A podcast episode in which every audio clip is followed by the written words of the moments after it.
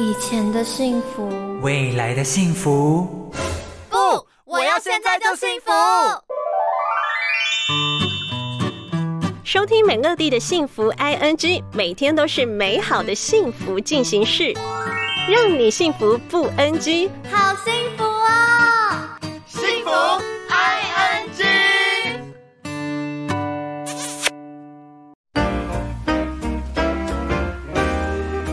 大家继续回到幸福广播电台幸福 I N G 节目的现场啊！我是美乐蒂。今天呢，在节目的这一个阶段，要来进行的是上班爱抬杠的单元，要来跟所有的上班族们聊聊天哦。过完年呐、已经超过两个星期了，不知道上班族们工作的精神都回来了吗？而且啊，我在想哦，是不是有一些人呢，也趁着这个时候帮自己加薪，转换个新的工作跑道？不管啊，你在职场上面打滚了多久哦，你初到一家公司呢，都是要花一些时间来融入新公司的文化哦。所以啊，今天在上班爱抬杠的单元当中呢，美乐蒂特别为大家邀请到了在职场上担任人资相关工作将近二十年的时间，他可以说是呢，对于职场的大小事都非常熟悉的莎莎来到节目当中，请她来跟我们聊聊年后转职的相关话题。欢迎莎莎。哎，幸福 ING 的听众们，大家好，我是莎莎。莎莎过完年哦，哎，公司会不会很忙？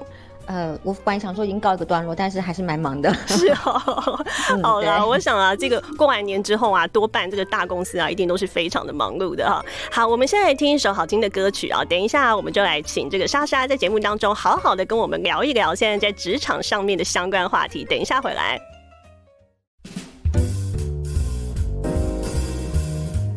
欢迎大家继续回到幸福 ING 节目的现场。今天上班爱抬杠的单元，在现场啊有从事人资工作将近二十年的莎莎陪着我们，欢迎莎莎。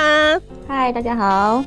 好，莎莎啊，在这个公司里面啊，现在是担任这个人资的角色啊，也就是所谓的这个 HR 的部分。我想啊，只要是在大公司里面工作的人啊，对于这个部门啊，应该都是非常熟悉，甚至有一些人可能就是在这个部门里面工作哈。那呃，我们先来请莎莎啊，来跟我们分享一下公司里面啊，哈，这个 HR，也就是所谓这个人资的工作啊，在公司里面到底是扮演着什么样的角色啊？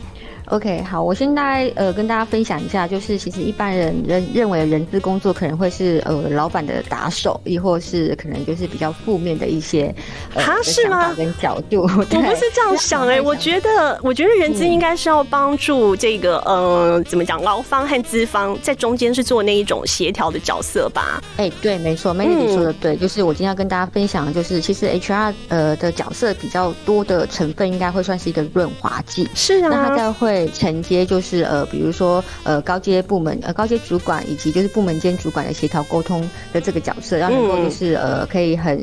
很很很 smooth 的去运作下去，对啊我很认同 Melody 刚刚提到的是润滑剂。我讲的是说，可能一般普罗大众对于 HR 的的这个心态，他可能会想说，嗯哎、我如果被 HR 约谈的话，是不是要进入 PIP，就是我哎们所谓的绩效改善？对耶，对感觉好像会有一点紧张哎，对不对？就是在公司里面啊，哈，如果会计部门找我，应该就是好事，应该是发奖金哈。要发钱给你。对，但是如果是 HR 找我，是不是我自己在工作上有些什么问题啊？对不对？对对，没错。所以员工每次接到就是 HR 主管扣问他说：“哎、不好意思，我们可能超后的会议室见还是什么的，他们就会很紧张，说我要准备什么吗？还是说我需要带电脑吗？等等之类，他们就很紧张。对，嗯就是一般人一般的应该说一般的员工对于 HR 的这一些认知啦，错误的认知哈。是是是我必须在这边先跟大家就是澄清一下，其实 HR 我认为在公司扮演的角色就是，诚如刚刚 Melody Melody 说的润滑剂，那以及就是我我自己会觉得，我把它解读成就是其实 HR 是一个 sales 的角色。哦，那是吗为什？么会说是 sales 的角色呢？嗯其实大家可以想象，其实呃，HR 他就是在 deliver 一些公司的 policy 给老板对，对，以及。这样的呃，以及这样的政策给员工，所以我觉得嗯他就是在卖这个政策，或是卖这个制度。所以对我来讲、哦 h r 的的的的，应该是我对于 HR 的定位会在是，就是他比较属于 sales 的角色这样。哦，这样子，呃嗯，，那目前除了就是 HR，现在我觉得其实最大的一个考验应该是说，其实我们现在遇到一个全球大缺工，因为 COVID-19 疫情，对其实有很多，其实有蛮多的工厂或是公司都会将重心投资的产业全部都移回到台湾。嗯那呃，但是其实也有公司其实呃招募人才也会会也会有预算的考量，是所以我们要如何在有限呃有限的预算之内去帮公司找到呃需要的人才，真的是一个非常非常大的挑战。哦那所以所以我觉得应该是说，在公司来讲的话，我们还是当然 HR 最重最重要的重中之重了哈，他还是在帮忙过滤以及呃去找寻到适合公司文化的人才上，对，然后在公司的一些业务推展上才能够就是更加的发挥，是这样子。哦，哎，那我们刚才啊也有讲到说，现在已经是过完年之后了嘛，对不对？那呃，通常啊要在公司升官加薪，如果觉得好像很慢的话，通常第一步就是想说啊，那我要不要来跳槽？这样子可能就是加薪的幅度会高一些哈。那呃。Melody，Melody 很适合做 HR，有这个 这样的 sense，对。哎，那通常啊，我们如果真的有这样子的一个想法的时候啊，嗯，要从什么时候开始准备去投递我们的履历，或者是找新工作比较适合呢？呃，基本上其实，在投递履历的最佳时间点哈，我觉得其实应该要在年前，我们就所要做一个所谓的超前部署。嗯，为什么这么说呢？因为很多公司的好缺，我们俗称的好缺，它其实就肥缺啦，啊，肥缺，其实现在也没什么肥缺啊，都蛮就是都是很新，应该是说其实都是很扎实的缺。OK，对了。像这样的缺呢，它通常会在年前它就会 release 出来，是因为正规公司呢，它其实都会遵照就是劳基法，那会有一个提前离职的预告，也就是说，今天不管同仁他要离职不离，呃，应该他要离职的话，他都会被反劳基法去做预告，是，所以。呃，因为会有一个，比如我们假设像三年以上可能的，就是听众们可能就是要在一个月之前要提出呃离职的预告，跟公司做出申请。对，要先看公司的规定嘛，对不对？对对对对。那那所以其实现最佳时间点，老实说，其实是在年前，但是也没关系。那莎莎这边就是可以教各位听众一招，就是说，呃，如果假设您现在要投递呃新工作的履历的话，那时间点一定一定一定，我讲了三遍，因为很重要哈，因为他呃要尽量请你避开。六日的时段，或是廉价的时段，哦，那为什么呢？哎，可是我要先讲哦，为什么？通常大部分人都是在这个时候才有空，对不对？都没有在公司嘛，哈。可是问题是，HR 上班的时候是星期一到星期五啊，对，是不是这样？是，对。那除了这一点之外，还有就是因为你如果是在 weekday 投出的履历的话，是因为它刚好是在 HR 的工作时间，对，那。他在这里面，他才会有时空呃时间跟空闲去捞 CV，而就是捞我们所谓的履历，是或者去收大家主动应征。嗯，那为什么要避开？我知道大家就是求职者可能都有空，都是假日时段，所以我们可能周一的时候就会飞进来雪片般飞来的这个履历。哦，可是你们可以想一下哦，经过了一个 weekend，那有很多的代办事项跟一些会议的进行都会是在 Monday Blue。真的耶，对，所以如果你在六日投的履历，或是在年假时间你有空投的履历，在周一就会映入 HR 的眼帘，是我们 HR 做招募同仁的眼帘。可是他就像想，他就算想联络你，他也没办法。为什么？因为他根本没有空。对，而且他还他还看了很多的履历了，对不对？对，对，对，对，对。所以其实最好的 timing，我觉得应该会是在周一到周四的晚上去投递你的履历。哦啊，真的是一个好建议耶。对你被确评中奖的机会，以及就是呃，它的有效度，它的效度会比较高，是是是，在假日时段丢还要高，这样。哎，真的很感谢莎莎，已经给了我们一个投递履历的这一个时间的小配包啊，小配包。对，那我们再来请教一下莎莎，那如果说我现在已经是就是比较有经验的这一个工作人员了哈，那我呢投第一个履历的时候，我在履历上面就是呢，要有一些什么样的亮点，才能够在这么多的竞争者当中让你看得到啊？呃，OK，我记呃，在应该说在过往经验当中，其实我看到有很多呃求职者投递的履历，其实都太过就是制式化以及一成不变。所以呢，我会针对一些有经验求职者呢，你的履历的呈现呢，要可能就是要着重在专案面的规划内容，不要去平铺直叙说，哎，你做了什么？比如说我举例，如果你是行政总机的工作，嗯，你可能写的说，哦，我就是呃负责倒茶水，是负责倒垃圾，负责接电话这样，对对对对，类似这样子，你就平铺直叙告诉我。做了些什么？嗯，可是在我对我来讲，这样的这样的履历，其实它就一点特色都没有。是，好。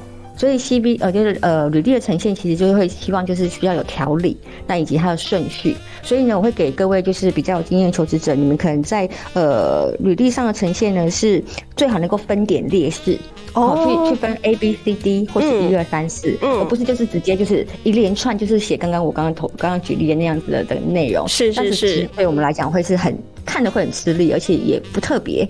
哦，了解。这是这是这是第一个小美感。那第二个部分呢？如果想要在众多履历脱颖而出呢，其实你是要针对你投递的这个职务内容而要有所不同，克制化。嗯。你必须要做一点客制化，就是让这个呃 HR 主管他是或是用人单位主管看到你的履历的时候，他会知道说哦，OK，你是有做过准备的，是，你是有然后是做过准备贴近我们这家公司的，对。对不对？对，哦。可能你有看过我们的 JD，就是关关于这职务的 JD 啊，你是是。觉得 OK，你是可以胜任的，所以你你你特别针对这个 JD 上，然后你可能会有一些专案的内容的一些执行的经验，你可以写出来。哦可是如果是就是有点类似像乱枪打鸟，你可能就是一直丢一直丢履历，你其实就是被被选上的机会其实真的蛮低的啦。是是是，第三个部分可能就我还会在这边跟大家就是呃分享一下，就是说如果这个公司的它的求职网页上呢，它已经有明确的写出说它可能需要英文版的这个履历，那就一定要付，对不对？